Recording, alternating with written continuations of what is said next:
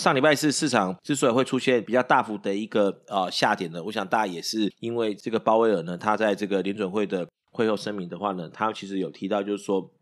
两个重点，就是说呢，呃，预期呢现在的一个低利率的一个政策呢会维持到二零二二年哈，呃，所以呢这代表就是说大概到二零二二年之前呢，全球的经济呢可能都不会有一个比较呃太快速的一个复苏的一个状况。他也提到说，它是一个比较。软的 V 型的一个复苏，那但是其实我说实在话，我不太清楚，就是说一个所谓的 soft V s h a p 的一个 recovery 代表的真正的定义是什么？但我们大概如果说你要讲一个比较这个呃一个想象，就是说它可能是一个 V 型的反转，可它可能它的反转的时间跟它反转幅度呢，跟它的速度呢，可能相对来讲是比较慢的一个情况。所以呢，其实在这个鲍威尔出来这个呃谈话之后呢，其实呢，川普呢其实就也有呃出来。写他的 Twitter 哈，就是说他认为这个鲍威尔呢，他常常都会对市场散发出错误的 message 这样子，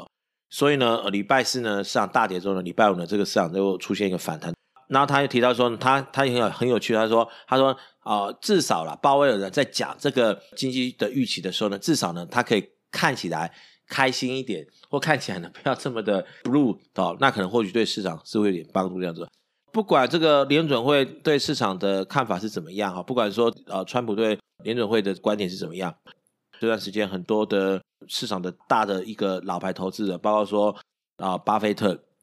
比如说这个索罗斯这个量子基金，他有他前后有蛮多人是跟他合作的。那最早期跟他合作的人叫 Jim Rogers 哦，就是啊、呃、后来就退休这个 Jim Rogers。那呢有一个另外一个这个呃跟他合作的另外一个有名的一个。投资人叫做叫做 Druckenmiller 好，对，那他基本上呢，他们在这个这段时间的话呢，他翻成朱肯米勒，朱肯朱肯米勒他啊，你可以看，如果你去看这个几本书，像这个金融怪杰里面就有访问到这个人，好，然后呢，像我之前我很爱的本书叫做避险基金的秘辛哦，他有访问到这个这个传奇的这个操盘的，好，那他其实过去的操盘的几乎是远远打败 S M P U 百打败大盘记录这样子。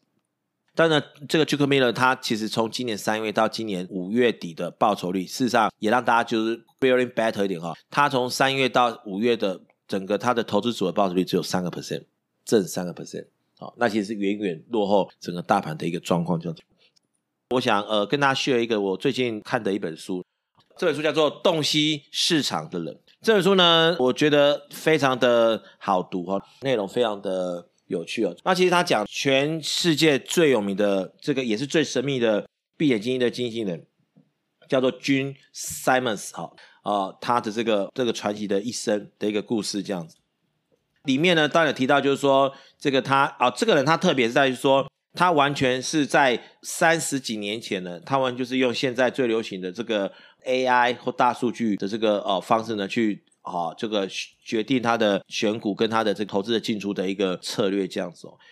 他也提到说，事实上你看这本书，其实对大家也会蛮有蛮有帮助，因为他其实也是从年轻的时候就是呢，呃，可能懵懵懂懂啊，然后也在这个创办这个他的避险基金的过程当中呢，他也遇到很多的挫折啊，也遇到很多的这个走了很多冤枉路这样子。比如说，他也是有一些跟 partner 不合啦，或者说这个客户对他有质疑啦。哦，短期绩效不好啦，或者说呢，这找不到投资人的这样子的问题，这样子。当然，最后其实他目前来讲，他是年化报酬率，过去三十年年化报酬率是六十六趴，六十六趴。大家知道，其实巴菲特年化报酬应该是二十趴左右。好，所以他年每年的这个基金的获利呢是七十亿美金。好，那其实有他书里就讲说，他每年当基金的获利呢就已经超越可能百分之九十的公司的年的整年度的一个获利这样子。但我要讲这东西呢，其实讲这么多呢，其实我要。其实要带到的东西就是说，他有一个话，他就提到就是说，就是说他在选择他的职业的时候呢，呃，就是可能呃，人家就是会他念数学的嘛，那就是人家会跟人家建议就是说，你不要去念数学，为什么呢？因为他那么那个跟他提议就是说，因为呢，念数学的人呢，不是一个犹太人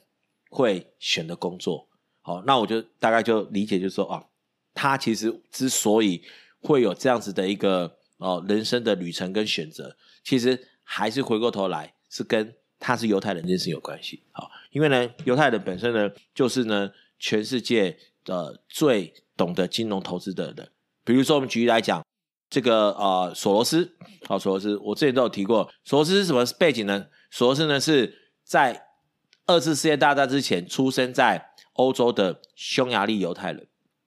那因为他们家就是因为希特勒的关系，所以呢，这个匈牙利犹太人被屠杀，所以他爸爸就把他送到英国去念书。所以呢，索罗斯呢一开始念的是哲学，他在英国是师从一个非常有名的哲学家，就是开放哲学的这个理论哲学派系的创办人啊，就是 car copper 这个人。就是去去学这个哲学这样子，然后来呢，所以呢，索罗斯呢的一个理念就是呢，开放的社会其实对整个市场跟经济是最有帮助的一个形态这样子哈。所以基本上他其实索罗斯是出生在欧洲的犹太人，那他去念了哲学，但后来呢，他也是投入到这个金融的市场操作里面去这样子。当我想到看到犹太人的时候呢，我就会想到一个，我就会跟一个名词连接在一起，就是呢，国际金融中心这件事情连在一起。大家知道犹太人的为什么他们是从事国际金融的一个特色？因为犹太人他们本身呢，在十八世纪之前的欧洲，他们因为是没有啊、呃，比如不是土生土长的法国人，不是土生土长的德国人，不是土生土长的意大利人，所以呢，犹太人其实，在欧洲的时期，好、他们基本上是不被允许拥有土地的。那你想一个问题啦，在十八世纪之前，如果一个人他没有土地，那他怎么生活？他没有办法种田养活自己，对不对？他也没有办法去啊，就是说去拥有土地去啊，就是收收地租什么的。所以呢，犹太人呢，他其实在欧洲变成就是说，他完全没有办法靠土地这件事情来维生。所以呢，犹太人在整个十八世纪的时候呢，他们就发展出就是说，那他不能做土地的跟有关的生意，他就只好去做什么外汇交易的生意。所以呢，其实，犹太人其实，在欧洲市场呢，基本上他是 dominate 整个整个欧洲市场的外汇交易的一个一个一个 market。其实大家知道最有名的这个罗斯柴尔德家族，罗斯柴尔德家族，他最早在发迹之前，他们就是帮德国的诸侯，哦，德国的王公跟王子呢做这个外汇交易的买卖。但大家知道，在十八世纪的德国这个土地上啊，总共有四十六个公国，那每个国家都有他自己的货币，所以呢，这个犹太人就很懂得，就是说去买进被低估的货币，然后去换取呢，啊、就是说卖出相对。贵的货币，然后去买进相对便宜的货国家的货币，然后去做套利的动作，那就是一个现代非常现代，就是现在的一个交易市跟资本市场操作的一个先驱这样子。所以呢，简单来讲，只要凡有这个犹太人的地方呢，它基本上就有机会成为国际的交易的呃金融的一个中心的一个一个位置这样子。讲所谓的国际金融中心呢，我们就要定义说什么样的一个什么样的一个国家一个位置呢？它叫做金融中心。那我们就来看一下国际清算银行所调查显示的，就是呢，去年呢，二零一九年哦，因为 BIS 呢，它是所有银行的资料都有嘛，所以它知道所有银行之间的一个交易的一个哦资料的一个比重，所以 BIS 每年都会出一个非常厚的报告。就是告诉你每个货币在全球的地位。好，那我们先讲第一个，就是说第一个数据就是全世界的外汇市场的总交易量是多少？多大呢？五兆美金，不是一整年哦，是每天的日均交易量是五兆美金。外汇市场，好，其中呢，香港呢的日均的外汇交易量呢是六千三百二十亿美元。好，然后呢，事实上。他还输给新加坡哦，还输给新加坡。新加坡的数字呢是六千三百三十亿美元这样子。好，那我给大家公布一个数字，就是那台湾呢？台湾一天的外汇的日均交易量是多少呢？是三百亿美金。好，台湾一天外汇市场的日均交易量是香港的二十分之一。好，然后呢，也是新加坡的二十分之一不到。所以呢，我们就。可以看到，就是说，其实呢，一个国际金融中心，它最重要的，其实关键的地位就是什么呢？它必须要有一个完全流动的外汇市场。好，所以呢，我们要讲就是说，以这个角度来看，就是讲说，所以就不要再问我什么，或者不要再讨论什么，台湾有没有机会？好，上海有没有机会？好，深圳有没有机会？哦，这基本上，如果你的外汇市场没有到香港这么大的规模的话，那坦白说，你就不用想了，不用想了哈。好。那第一大跌到哪里呢？当当然啦、那我们来猜一看，第一大的这个国际的啊、这个外汇的交易市场在哪里呢？基本上其实不是纽约，是伦敦。哦，这个其实第二名呢才是什么？才是这个纽约哈、我们看后面的排名呢哈，其实呢排名第五名的呢是谁呢？日本东京，因为日元的交易量很大，对不对？好、但是呢日本它的外汇交易量基本上只有香港的外汇交易的六成左右。好，六成左右，而且过去三年的交易量还是缩减的一个状况。好，所以我们讲就是说，要讨论一个金融中心的一个地位的时候，其实请请记住，一个流动的外汇的交易的市场，好，自由流动的外汇交易市场，基本上是一个很重要的一个一指标。好，在香港，在你外汇交易没有办法跟香港或新加坡去做一个 compete 的情况之下，那你几乎是可以啊预测，就是说。哦，这个你这个国家或这个地区这个城市就不太可能取代香港成为国际金融中心，所以我个人啊，我我认为啦，新加坡取代香港的的几率还是比较高的，还是比较高的。哦，你说什么其他国家，什么什么什么什么呃什么海南岛啦，哦上海啦，北京啦，好、不是说他们做不做到，而是因为在整个整个这个交易的一个规模上面，他们基本上一定是做不到，因为他们外汇管制嘛，他们很多的外汇上的限制，对不对？好，那我们再来看，那这个也跟你的货币的使用有关系哦。那我们来看一下，很多人说，那其实很多人会说啊，那人民币有没有办法取代这个美元？哈，那或者说欧元有没有取代美元？这个东西会对我们的投资非常重要，原因是因为说，如果今天。欧元跟日元或是人民币有任何货币有办法取代美元的话，那事实上整个投资的整个的策略的分享或是分析，基本上会跟现在是完全会是不太一样的。比如说，我们现在为什么那么重视美元指数的变化？我为什么那么重视美元的资金流向的一个一个变化？为什么那么重视美国对某一个国家的制裁的一个动作有没有效？其实都是从美元对整个啊全球资金流动的一个重要性出发的哈，并不是说我们特别的呃独厚美美国，或是呢我们特别的就是啊这个有一个恋美的情节这样子哦。我们就来看一下，就是说，V S 的一个呃报告，它告诉我们怎么样的一个讯息呢？哈，我们来看到这是最新的三年期的报告哦哦，这个基本上呢是这个呃是呃还蛮还蛮新的，是去年二零一九年的六月的报告。我们来看一下哦，好，来就是呢，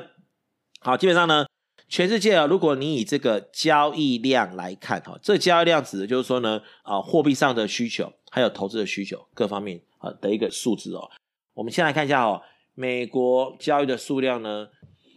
可以到八十八个 percent，八十八 percent 哈。很多人会讲说，哎，这个加起来呀、美元八十八 percent 啊，欧元三十二 percent 啊，加起来那不是超过一百趴的嘛？哈，这个是买跟卖都算进来，好，就一买跟一卖算进来。因为货币基本上就是货币的特色，因为它统计的数据是这样子哦，你是美元换欧元，欧元换美金，对不对？所以基本上就两两端，一个是。美金换其他币别的金额是多少？再加上其他币别换美金的这个比例是多少？两个加总起来，它是用这样算法，所以你就把它除以二，就是说美元占全世界的外汇交易量除以二，就是八十八点三除以二，基本上是四十四个 percent。每一天全世界有一百笔的外汇交易里面，有四十四笔是牵涉到跟美金有关的交易，可能是美金换成日元，也可能是欧元换成美金。可是美金换成台币，也有可能是港币换成美金。也就是说，每一百笔的交易里面，一定有一笔是从美金出发，或是呢出发到美金去的。哈，总总共有四十四个 percent 是跟美金有关的。那欧元呢，其实不小哦，欧元占整个全球货币的交易量的数额是十六个 percent，十六个 percent。好，日元，日元就很有趣了哦。日元呢，我们看一下上面的红色的这个。八是二零一九年，好，蓝色八是二零一六年的数字哦。美金的上面的红色八是增加的，其实比蓝色八增加的哦。欧元也是，但日元就没有了。日元整体的交易量是比这个二零一六年的时候减少的。好，那呢，E A E 就是 E M 就是所有的新兴市场货币。好，那我们再看一下，诶，其实呢，英镑呢，哦是六个 percent 左右，就整个交易量，澳币三个 percent。那我们来看一下，好。那大家最关心的嘛，人民币嘛，哈，因为大家都很多人都跟你讲说，哦，这个，哎，我觉得人民币会会这个，因为什么种种原因，种种原因啊，哦，人民币呢会取代这个美元，哈，那好，我们如果把 CNY 哦，把它看起来的话呢，CNY 占全球整个交易量的比重只有两个 percent 左右，还低于加币跟瑞士法郎。然后呢，仅只有比港币。稍微高一些些，高一些些，好，所以呢，从这个数字来看，就是可以很明显告诉你，就是说，其实人民币要取代美元成为全球主要的交易货币，从实际的交易面来看的话，基本上还有很长一段路要走。好，我们不会说哦，它基本上不可能，或者说哦，maybe 可能十年后、五十年后、二十年后、三十年后或许有可能。好，那基本上至少就过去三年跟现在来看，人民币它的整个的交易量有成长。好，但是呢，其实它成长呢并没有哦这么大的一个幅度。事实上，呃，它目前可能是还落后这个瑞士法郎，好，还落后这个加币的一个状况。好。那我们来看看，其实呢，这里面有个币别，看其实呢，基本上后面几个就看看，就说港币、纽币、SEK 是这个瑞典克朗，KRW 是韩元，SGD 是新币，NOK 是挪威克朗，好，NWN 是墨西哥比索，好，大家可以看到，其实呢，比例上基本上，那你会发现，其实我不知道是。统计没有算进去，台湾是一个国家，或者说这个统计数字啊、哦，可能是不是因为台湾货币管制的关系？However，台湾基本上是在这盘里面是目到目前是都还没有看到这个数字的一个情况。好，如果单纯看这一个，这个这次讲的是这个整个交易量嘛，因为这个交易量目的可能是投资，可能是因为你要投资所以换美金。可能是因为你要买美国东西，所以换成美金。好，那可能是因为你要这个去美国自产，所以你换成美金。哈，那如果说我们单纯只看某个角度，就是说只看金融市场的比重，就是说你是因为金融的目的的比重去持有这个美金的话，其实比重美元的比重是八十五个 percent。也就是说，如果你是因为投资的理由，你是因为金融资产投资的理由而去持有某个货币的话。那这个比重里面，其实美元是占了八十五个 percent。如果你是因为贸易而持有美金的话，这个比重就是只有四十二个 percent。好，这个 match 整个整个 market。那人民币的话呢，就会变成第五名。好，就不会像刚刚这么的低。好，就大概是第五名。但是呢，比重大概也只有四个 percent 到五个 percent 左右的水准而已。这样子，好。所以我们讲，就是说，从实际门面来看的话呢，其实呢，我们讲两个角度，就是说，基本上一个自由流通的外汇市场，好，它基本上还会是形成一个金融中心的一个重要的基石之一。当然，其他还有包括说可能税、人才、